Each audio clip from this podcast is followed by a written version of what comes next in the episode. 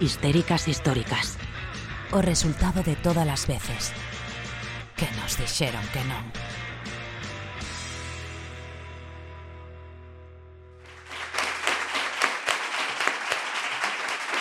Boas xentes histéricas e benvidas ao aquelarre que organizan as histéricas do vosso barrio. Isto é Histéricas Históricas, eu son Priscila Retamoso e isto é unha entrevista especial porque hoxe temos eh, a Bea Salazar mm, é moi difícil definir a traxectoria dunha muller activista, guerrilleira, eh, loitadora polos dereitos humanos, é moi difícil estar ao seu carón e, e bueno, e, e ser consciente da, da cantidade de, de loita que leva en riba e, bueno, é unha oportunidade para min para inspirarme, para, para saber como se vive o feminismo dende outras latitudes e, bueno, eu agardo que todas as persoas que escoitedes esta entrevista vos quededes con moitas ganas de saber máis, de procurar información.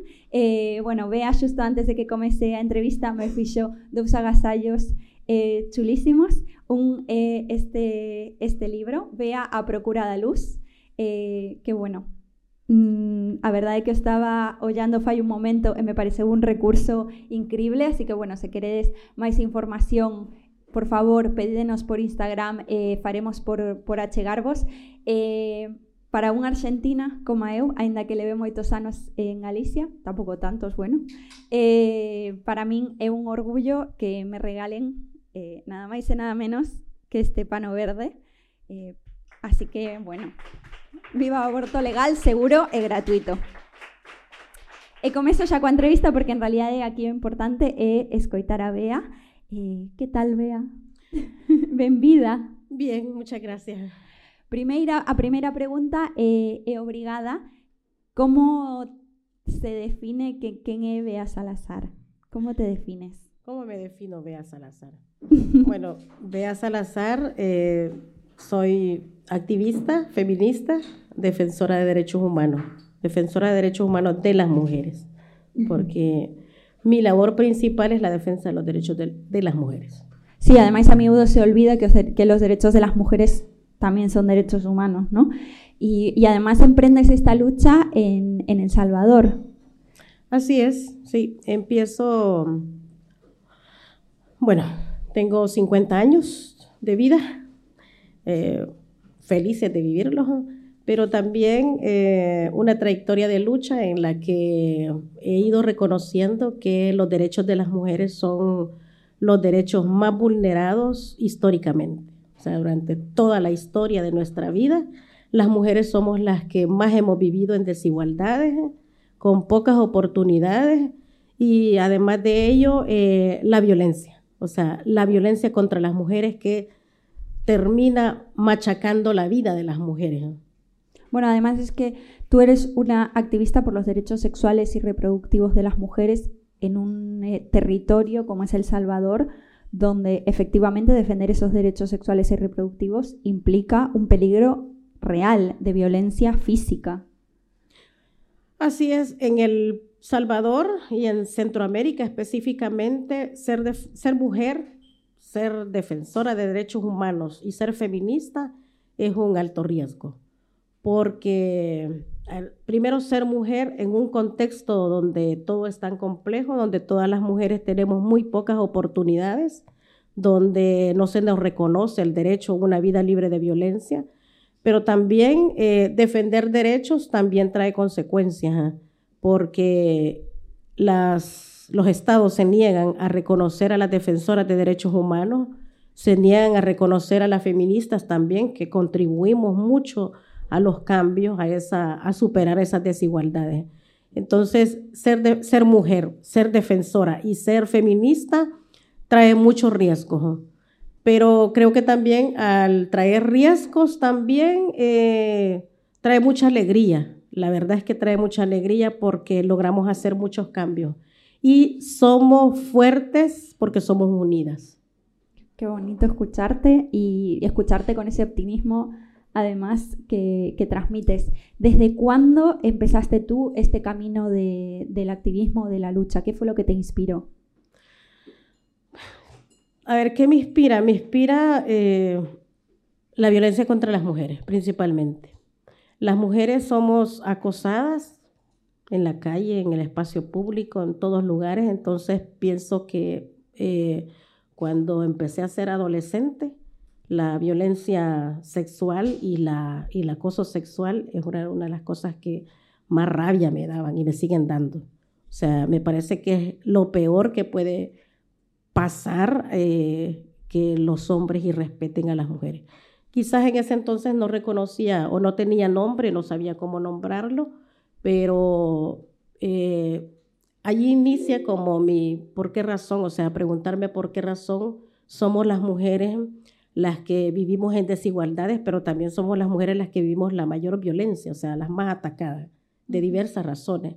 Entonces, mi lucha empieza un poco por ahí, también empieza reconociendo que las desigualdades sociales que hay también en un país donde hay un conflicto armado, eh, participamos las mujeres también, pero eh, pues luego en la historia las mujeres pareciera como que no existiéramos, solo contribuimos para algo en algún momento y luego somos invisibilizadas. Esa lucha constante y bueno, y luego llegar a conocer el feminismo creo que me transforma totalmente y cambio. Y me hace muchos cambios, pero también me hace mucho ruido el conocer de una historia de una niña que a sus 12 años eh, vive violencia sexual y es asesinada por su agresor, un hombre de 60 años, que vamos y, llegamos al, al, terreno donde ella vivía, al lugar donde ella vivía, eh, conocer la historia, conocer lo que dice la gente, o sea, te mueve muchísimo porque cómo es posible que naturalicemos la violencia contra las mujeres y sobre todo naturalicemos la violencia hacia la niñez. Entonces, o sea, aún hace, fue hace muchos años, pero no deja de, ponerme como, allá decimos, piel de gallina. Sí, aquí también. Porque es, a ver, es muy doloroso, o sea, ¿cómo es posible que agredamos, o sea, se puedan agredir a las niñas? Y sobre todo fue una, una historia de una niña con mucha pobreza, con muy pocas oportunidades y además, este, sumado a eso, la violencia. Entonces es eh, eh, no sé, no hay ni, no, nos, logro ni siquiera cómo poder transmitir, transmitir lo, lo, lo, que se siente, pues porque se siente un coraje realmente. O sea. No, es que realmente me parece que el, el, el valor de tu trayectoria es convertir toda esa sensación de, impotencia y de rabia en transformación social en, bueno, en estar hoy aquí a tantos kilómetros de, tu casa contando la historia de, esa niña para que no vuelva a ocurrir, para que realmente haya un compromiso por parte de, los poderes públicos para evitar esto. ¿Cómo vamos en ese sentido? ¿Crees que, ha habido un cambio, que, que, está viéndolo? ¿Eres optimista? ¿No? ¿Sobre qué crees que tenemos que insistir? Vivimos en un país donde las niñas principalmente este, no tienen, prácticamente no tienen derechos, a pesar de que lo diga la Constitución, lo digan las normativas, lo digan este, muchos organismos internacionales de derechos humanos, pero vivimos en un país donde hay una ley, hay una ley que penaliza totalmente eh, el aborto, pero lo penaliza, las persigue y las criminaliza. ¿Y a, qué me refiero? A que es una ley que penaliza el aborto en su totalidad. Por lo tanto, ninguna niña ni ninguna mujer que haya vivido violencia sexual puede interrumpir su embarazo. Hoy por hoy el Estado salvadoreño eh, tolera y acepta que niñas de 12, de 9 años sean madres. Y esta ley lo que hace es culpabilizar y condenar a las mujeres.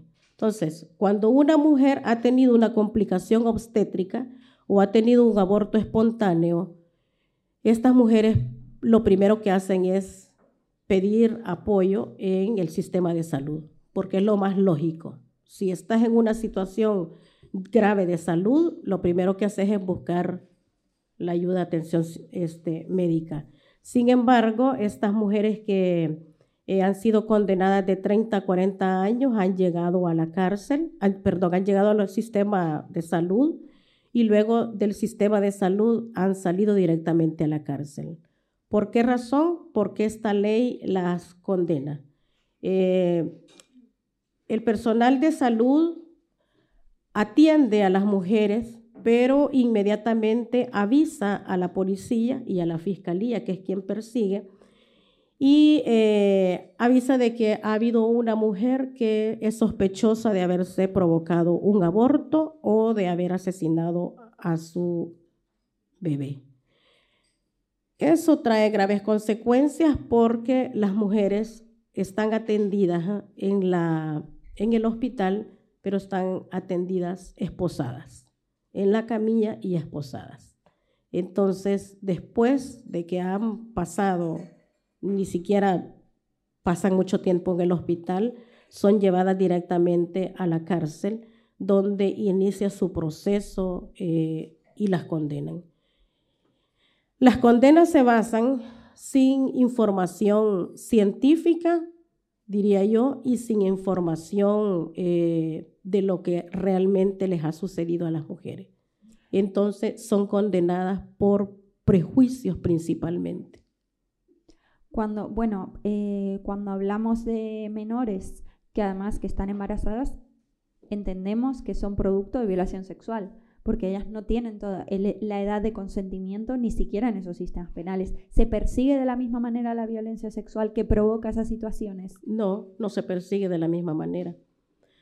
A ver, a un agresor, a un violador, máxima pena que le pueden dar son de 15 a 20 años de cárcel, máximo. Pero una mujer que ha tenido una complicación obstétrica o un parto extrahospitalario, sus penas van de 30 a 40 años de cárcel no es lo mismo, es desigual.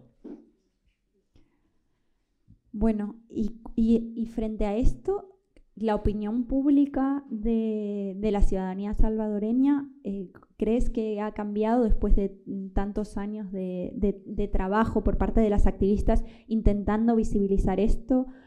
¿Sentís que también que los medios públicos se hacen eco de, vuestras demandas? ¿Está habiendo cambios en este sentido? Hubieron, eh, hubo un momento, y aquí eh, la pañoleta verde de la historia de Beatriz, Beatriz quería vivir, es una mujer joven que tenía una enfermedad que este, se llamaba lupus, madre de un niño ya, y eh, en su segundo embarazo tenía complicaciones. los médicos que la atendieron dijeron que ella tenía graves complicaciones y continuaba con su embarazo. Además, eh, el feto tenía, era anencefálico, o sea, no tenía cerebro. Beatriz le pidió al Estado salvadoreño que le interrumpiera su embarazo y el Estado salvadoreño se negó. A pesar de que eh, la sociedad se movilizó muchísimo por Beatriz, porque eh, las feministas y las defensoras de derechos humanos hicimos una movilización bastante grande para poder lograr no solo que, Beatriz, que a Beatriz le interrumpieran su embarazo, sino que se lograra cambiar la ley también, que el Estado pudiera revisar la ley. El Estado se negó totalmente a interrumpir el embarazo de Beatriz, le hicieron una cesárea, eh, casi ocho meses pasó ella viviendo con ese embarazo que ya sabía que era un embarazo inviable, o sea, era un feto inviable, no iba a vivir, ya se lo habían dicho los médicos. Buscamos mucho apoyo internacional, médicos que constataran y que le dijeran al Estado salvadoreño que un feto anencefálico no tiene vida. Y además de eso, la enfermedad de la que ella padecía ponía en riesgo su vida. Y Beatriz decía, yo quiero vivir. Y por eso le pedía al Estado salvadoreño, porque ella quería vivir. Eh, no fue así. Eso fue una tortura que el Estado salvadoreño hizo con Beatriz. Y allí hubo una población salvadoreña que quizás antes no estaba muy de acuerdo con eh, hablar eh, sobre el aborto o pensar en que el aborto se tiene que despenalizar. Sin embargo, hubo una, fue todo un movimiento de la sociedad civil que amparaba, pero el Estado salvadoreño no lo hizo. Sigue haciendo oídos sordos. Sigue haciendo oídos sordos. Y no creemos que sea tan fácil eh, que, lo, que se cambie. ¿Por qué razón? Porque el, gobierno actual ha dicho que eh, mientras él esté gobernando, no va a aprobar nada que tenga que ver con aborto ni con eh, matrimonios igualitarios. ¿Por qué crees que hacen estas promesas? ¿Crees que están intentando hacer un llamamiento a determinada parte del electorado o, intereses o intereses? Intereses de los grupos conservadores, intereses de los religiosos, las personas religiosas que se niegan a que las mujeres tengamos ese derecho, un derecho que nos corresponde y un derecho que no debería de estar, el aborto no debería de estar en el Código Penal del Salvador. El aborto debería de ser eh, una situación que se aborde desde la salud de las mujeres, no desde el Código Penal. Y en este sentido, en el contexto latinoamericano, eh, conocemos, bueno, yo conozco especialmente por mis orígenes la lucha argentina, pero yo creo que en, España y en Galicia en particular, con tantos lazos eh, que nos unen a Argentina, la lucha por el aborto legal, seguro y gratuito ha resonado aquí, porque en realidad en España tampoco hace tanto tiempo que, el aborto legal eh, es seguro y gratuito. Em, ¿Creéis que, se puede presionar al Estado de El Salvador también a través de, bueno, pues de la presión de, otros países? ¿Creéis que, ¿Creéis que la lucha en, en Argentina ha significado de alguna manera un punto significativo en, bueno, pues en ese apoyo, no solamente en El Salvador, yo estuve eh, trabajando un tiempo en Ecuador y en Ecuador también el aborto está penalizado, eh, salvo en, unas casuísticas muy pequeñas que además se, arriesgan muchas mujeres a, que, el derecho penal no lo considere mm, de, todo probado y se están poniendo en riesgo a sí mismas y también a los médicos y a las médicas que realizan los abortos.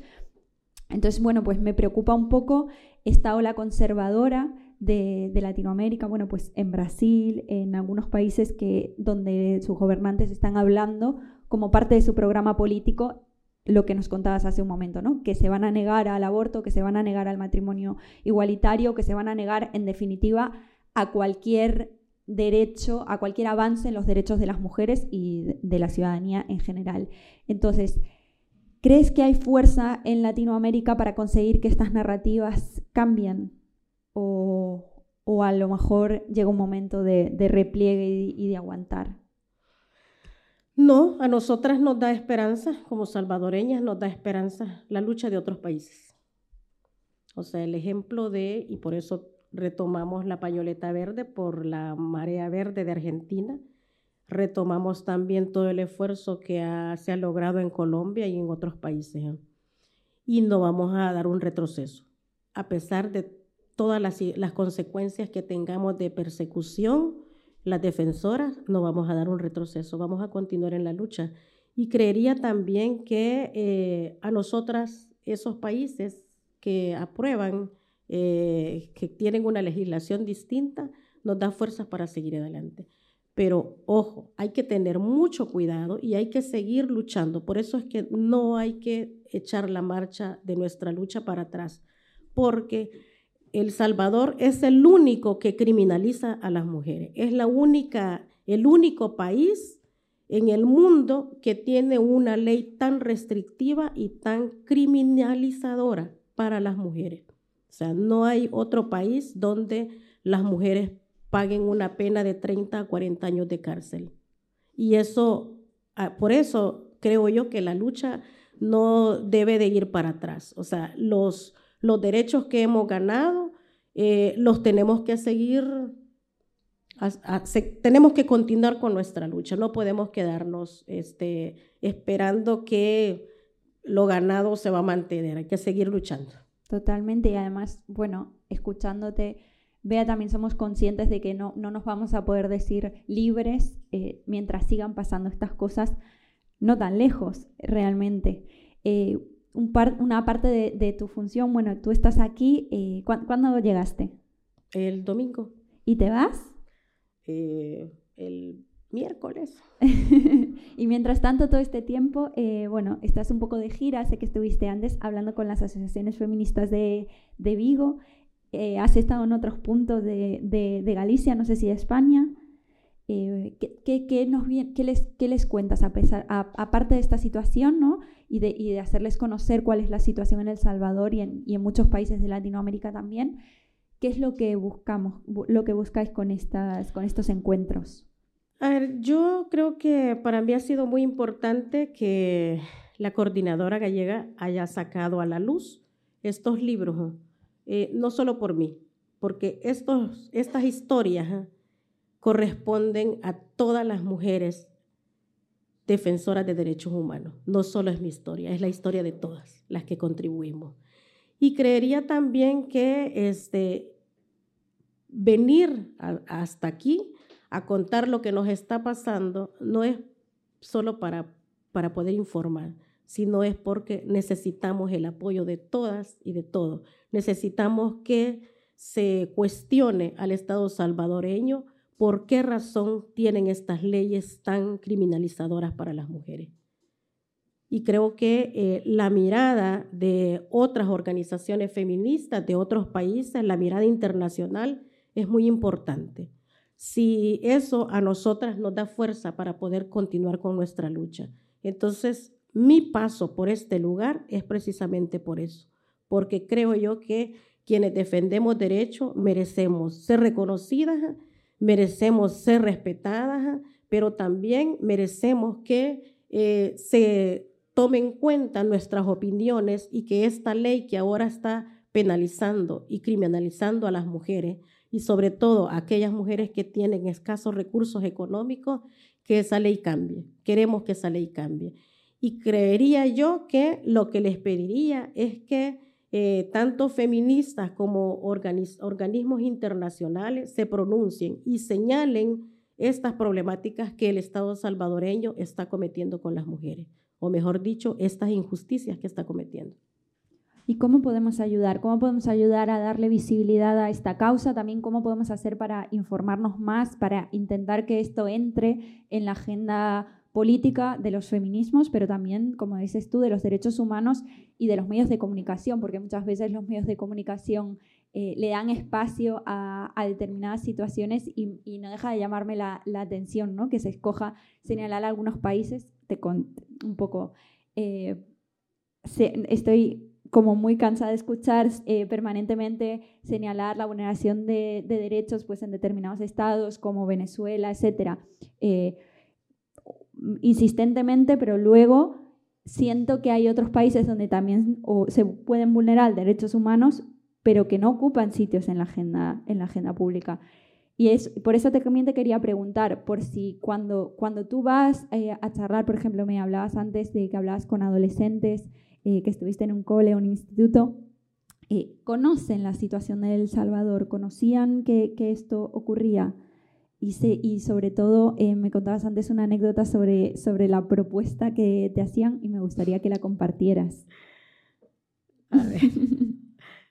me has puesto evidencia. no se me puede contar nada. no, yo creo que fue, es interesante eh, conocer, eh, dar a conocer lo que, nos, lo que nos pasa. Y no solo lo que nos pasa en El Salvador, sino lo que nos está atravesando en Centroamérica. tenemos haber muchas situaciones que son similares, pero en El Salvador la única cosa distinta que tenemos es que tenemos mujeres presas por aborto. Eh, pero luego hay situaciones similares. yo creería que eh, la lucha, cuando yo planteaba, cuando hablaba con un grupo de jóvenes ahora, eh, me hacían una pregunta de, de Si estás en riesgo, más o menos así era la pregunta, eh, si estás viviendo persecución y, violencia por parte del Estado por ser defensora, ¿por qué no buscas venirte para España. no, no es la solución. cuando una tiene clara la lucha de defensa de derechos humanos, huir no es el no es la opción. A ver, hay otras, es distinto. Hay otras mujeres que han tenido que salir exiliadas porque corren grave peligro su vida. Y eso estoy de acuerdo que hay que cuidarlo, precisamente. Pero mientras sabemos que como defensoras de derechos humanos nuestras vidas corren peligro siempre, ya lo decía yo, ser mujer, ser eh, defensora y ser feminista, corremos graves riesgos. Pero también a veces el miedo nos paraliza o nos paraliza o nos pone en función de hacer. Entonces, a mí no me va a paralizar el miedo, ni me paraliza, al contrario, creo que me anima, pero me anima sobre todo porque creo que hay mucha gente comprometida. O sea, en el mundo hay gente muy, muy comprometida y que creo que ella lucha. Y tú preguntabas algo antes también, decías, ¿qué podemos hacer? Yo creo que ya lo estás haciendo. O sea, desde hacer esta entrevista y darla a conocer es contribuir a una lucha que tenemos ya en El Salvador. Bueno, voy a tener que dar por terminada la entrevista porque me voy a echar a llorar. Em, bueno, muchas gracias Bea por tu generosidad, eh, por atravesarte literalmente un océano para venir a contar lo que está pasando en otras latitudes Creo que nos has hecho un regalo enorme eh, con tu claridad, con tu humildad y, con tu pedagogía. Te preguntaba esta anécdota eh, que me contabas, no, no, para ponerte en evidencia, sino también para que, para que esto nos devuelva un reflejo a, las que no estamos viviendo esas situaciones de violencia, que muchas veces vemos situaciones eh, vemos situaciones difíciles y nos parece que la salida pues es salir de ahí y sin embargo nos damos cuenta que si hay un futuro al que huir es porque hay muchas activistas luchando, eh, poniéndole el cuerpo, poniéndole el alma al feminismo. Y yo siempre os voy a estar agradecidas independientemente de la latitud desde la, desde la que me habléis, eh, porque bueno, porque estoy, ay, me voy a emocionar, me cuesta muchísimo, em, me cuesta muchísimo finalizar esta entrevista porque realmente eh, me hace ser consciente de todo el camino que, que, estoy transitando gracias a vosotras. ¿no? Eh, España es un país donde yo sé que si quiero interrumpir mi embarazo por las razones que sea, yo voy a tener una opción, sé que mi vida no va a estar en peligro, sé que voy a poder comunicárselo y tener el apoyo de mis seres queridos. Y, y eso es gracias a muchas que lucharon antes que yo y pusieron su vida en peligro. Y, es terrible que haya países donde todavía tengáis que seguir haciendo ese sacrificio. Me parece que os debemos, eh, yo os debo eh, mucho y, seguir con esta lucha. Seguiremos con el pañuelo verde.